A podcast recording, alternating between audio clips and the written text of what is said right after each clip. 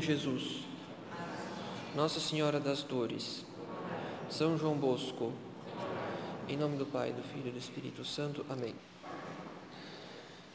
Caros fiéis, nós já sabemos, o Evangelho já nos diz, que a oração do fariseu não foi aceita por Deus, contrariamente à do publicano.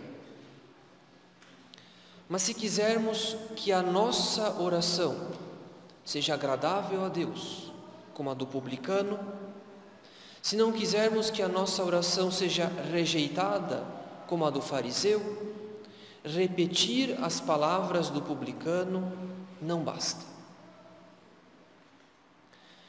Afinal, caros fiéis, o erro do fariseu não consistiu tanto nas palavras que ele usou, ou seja, no modo como se dirigiu à majestade divina.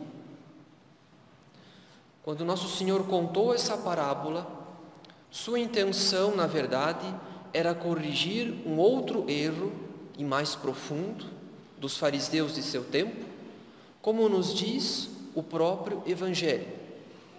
Jesus lhes disse ainda esta parábola a respeito de alguns que se vangloriavam como se fossem justos e desprezavam os outros.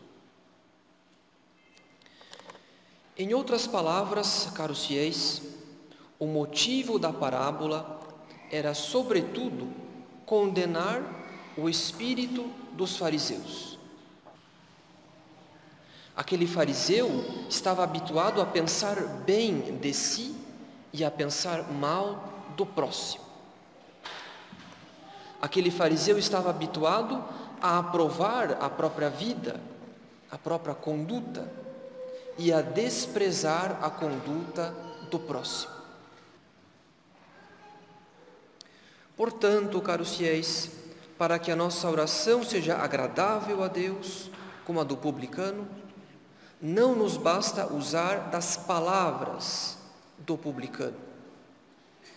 A parábola nos ensina que devemos rezar, sobretudo, com o coração do publicano, ou seja, com sincera humildade e verdadeira confiança. Sendo assim, uma das nossas maiores dificuldades para vencer esse espírito farisaico que é o espírito de orgulho. Uma das nossas maiores dificuldades para vencer o espírito farisaico e adquirir o espírito de oração consiste em pensar bem do nosso próximo.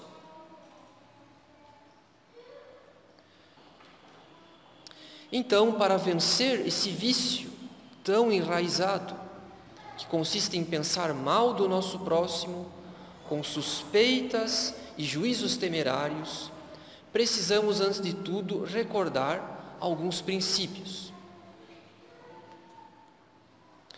Antes de tudo, caros fiéis, precisamos saber que a boa fama é um direito natural do homem. A boa fama consiste na boa opinião que devemos ter a respeito dos outros, ou seja, Ninguém deve ser reputado mal, a não ser que ele se demonstre como tal. Isso significa que não temos o direito de manchar a reputação de alguém, revelando vícios ou defeitos ocultos, sem uma causa grave proporcional. por pior pecador que alguém seja em sua vida privada, nós não temos o direito de fazer justiça com as próprias mãos, revelando vícios e defeitos, a não ser com uma causa grave proporcional, ou seja, para evitar um dano grave. Em outras palavras, nós não temos o direito de manchar a boa fama mesmo dos pecadores. Da mesma maneira que não queremos que nossos pecados passados ou ocultos sejam postos a público, o que tornaria a vida em sociedade odiosa por causa da desconfiança e dos conflitos que nasceriam entre todas as pessoas. Assim sendo, já constitui pecado suspeitar simplesmente do próximo, da sua conduta ou das suas intenções sem fundamento suficiente.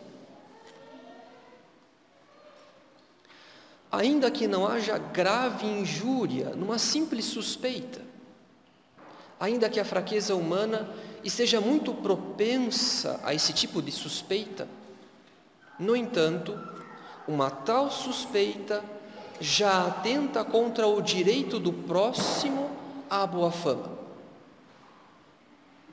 E ninguém pode suspeitar o mal do próximo sem fundamento suficiente.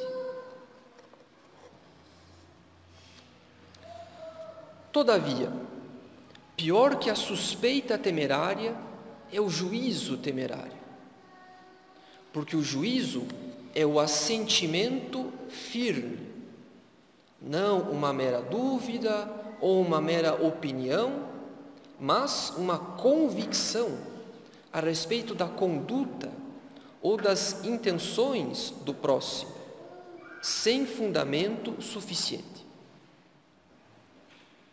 Como o próximo tem direito à boa fama, o juízo temerário a respeito da conduta ou das más intenções do próximo pode ser pecado grave se for plenamente temerário, ou seja, sem nenhum fundamento, perfeitamente deliberado e em matéria grave, atribuindo ao próximo um pecado grave do qual não se tem nenhuma evidência.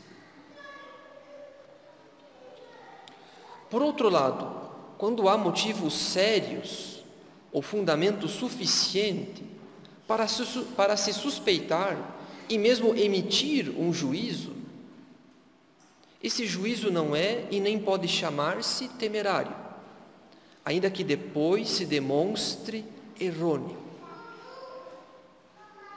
Diferentemente do juízo temerário, o juízo errôneo não atenta contra a justiça, desde que haja motivos razoáveis para se suspeitar ou julgar alguém a respeito de algo. Isso é o que a teologia moral católica nos ensina a respeito do direito natural à boa fama. Mas como é difícil, caros fiéis, como é difícil vencer a praga das suspeitas e dos juízos temerários, se tantas vezes estamos profundamente convencidos da malícia da conduta ou das intenções do próximo. E é uma questão de tempo para que esses pensamentos se convertam em palavras pelos pecados de difamação. Se o direito à boa fama não nos parece motivo suficiente para frear nossos pensamentos e nossas palavras, então devemos nos apoiar, sobretudo, em motivos superiores, que são os motivos sobrenaturais.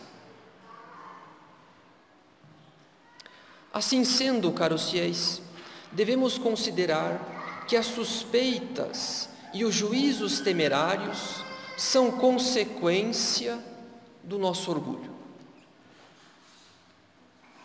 Esses pecados costumam ser sinais da nossa própria maldade.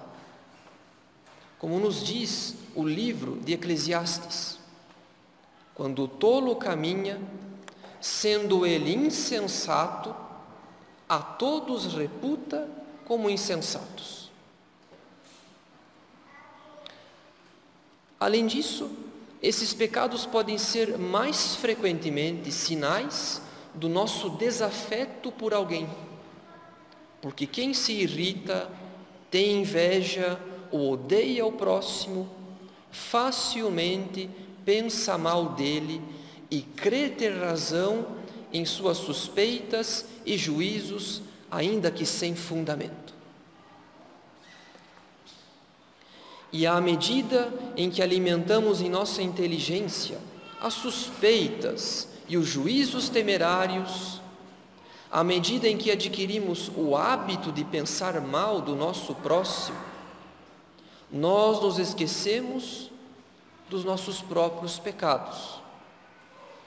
Nós caímos num estado de cegueira espiritual em que enxergamos com acuidade os pecados do próximo e não vemos com nitidez nossos pecados pessoais. A consequência, caros fiéis, é que a nossa cegueira espiritual nos faz esquecer da misericórdia divina.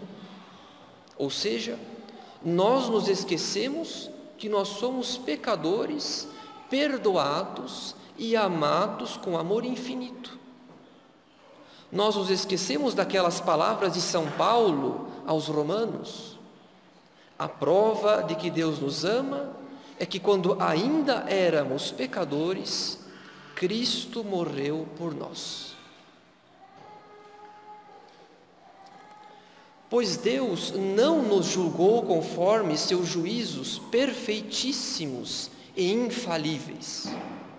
Pelo contrário, ele prometeu enviar o seu Filho para que nosso Senhor assumisse a nossa sentença de condenação, ou melhor, para que ele se fizesse maldição no nosso lugar, pelo suplício da cruz, que naquele tempo era uma maldição, pois está escrito: Maldito todo aquele que é suspenso no madeiro. Em resumo, caros fiéis, as suspeitas e os juízos temerários que tantas vezes se convertem em difamações contra o próximo, não apenas atentam contra o direito natural à boa fama, atentam sobretudo contra a misericórdia divina, atentam contra o desígnio misericordioso da providência Pois enquanto Deus quer justificar o pecador, nós, porém, pretendemos fazer justiça com pensamentos e palavras precipitadas, esquecidos do quanto Deus foi paciente e misericordioso conosco em nossa vida. E esse desprezo da misericórdia divina deve nos fazer temer. Pois São Tiago diz: haverá juízo sem misericórdia para aquele que não usou de misericórdia. Precisamos então nos livrar dessa praga das suspeitas e dos juízos temerários, caros fiéis, que são a causa das difamações. Pois esse espírito farisaico, cheio de uma secreta aprovação de si mesmo e de um indisfarçado desprezo do próximo, opõe-se ao espírito de oração, espírito de sincera humildade e de contrição pelos nossos pecados. Primeiramente, é na vida de nosso Senhor que encontramos remédio contra as suspeitas e os juízos temerários. Nada pode nos mover mais à misericórdia do que aquelas palavras que ele pronunciou do alto da cruz. Pai, perdoa-lhes, porque não sabem o que fazem. Isso quer dizer que nosso Senhor usou da sua ciência divina, não para condenar com sentença justíssima o pecado dos seus algozes. Muito pelo contrário, ele usou da sua ciência divina para encontrar um motivo que os excusasse, que diminuísse a sua culpa. Ele pensou bem dos seus algozes, daqueles que agiam com crueldade e desprezo contra o mais inocente dos homens. E a conduta de nosso Senhor com seus algozes deve ser motivo de muita confiança para nós, que também necessitamos da misericórdia divina.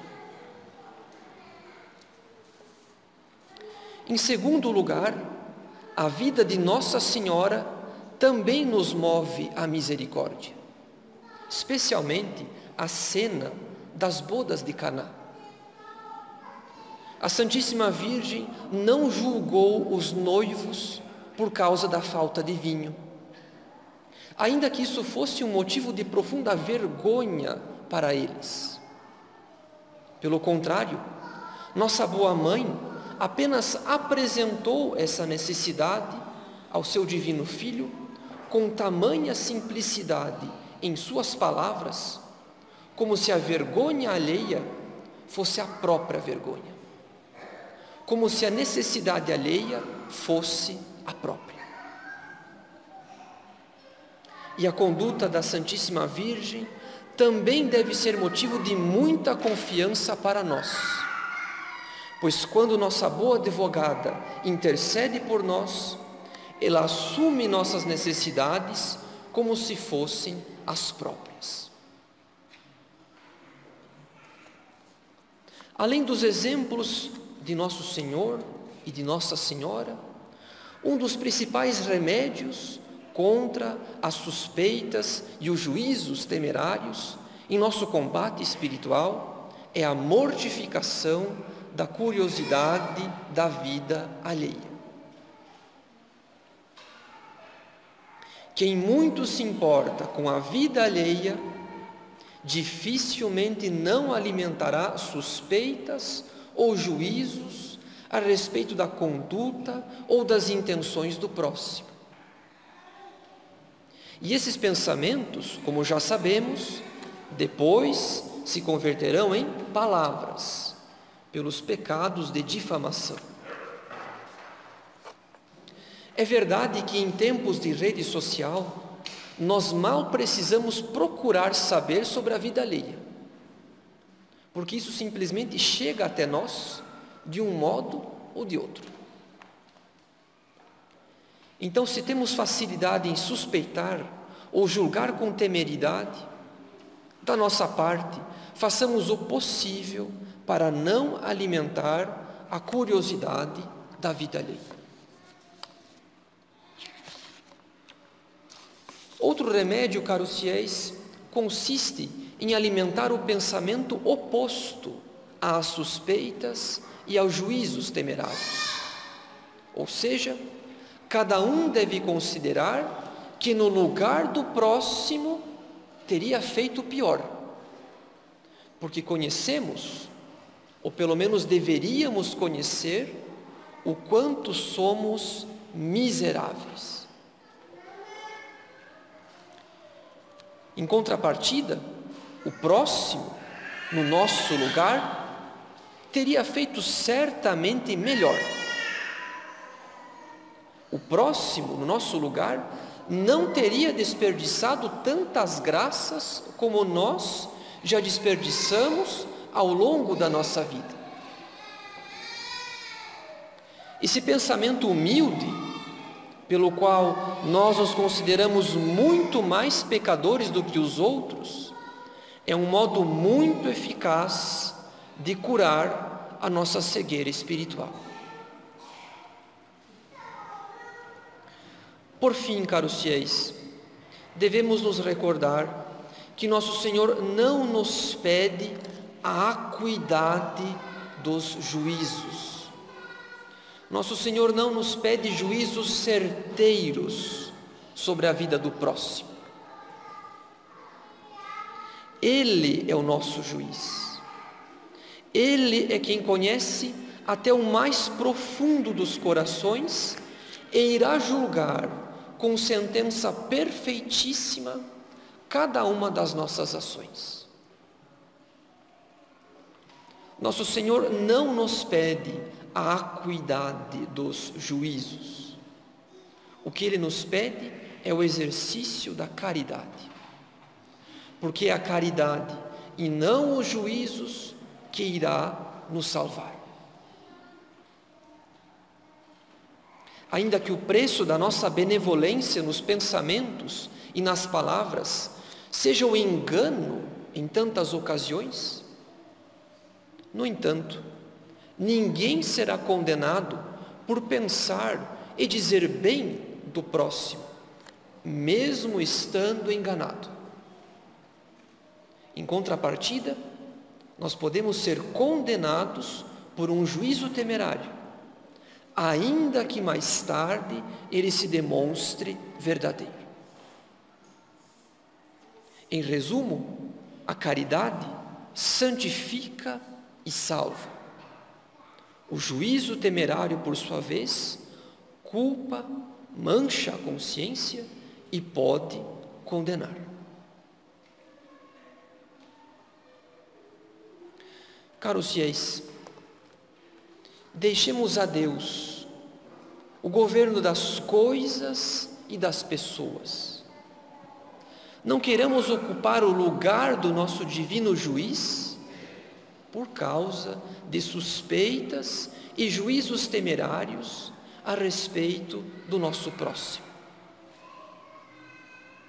O combate desse vício será fonte de muitas luzes em nossa vida espiritual, para o conhecimento da nossa própria miséria.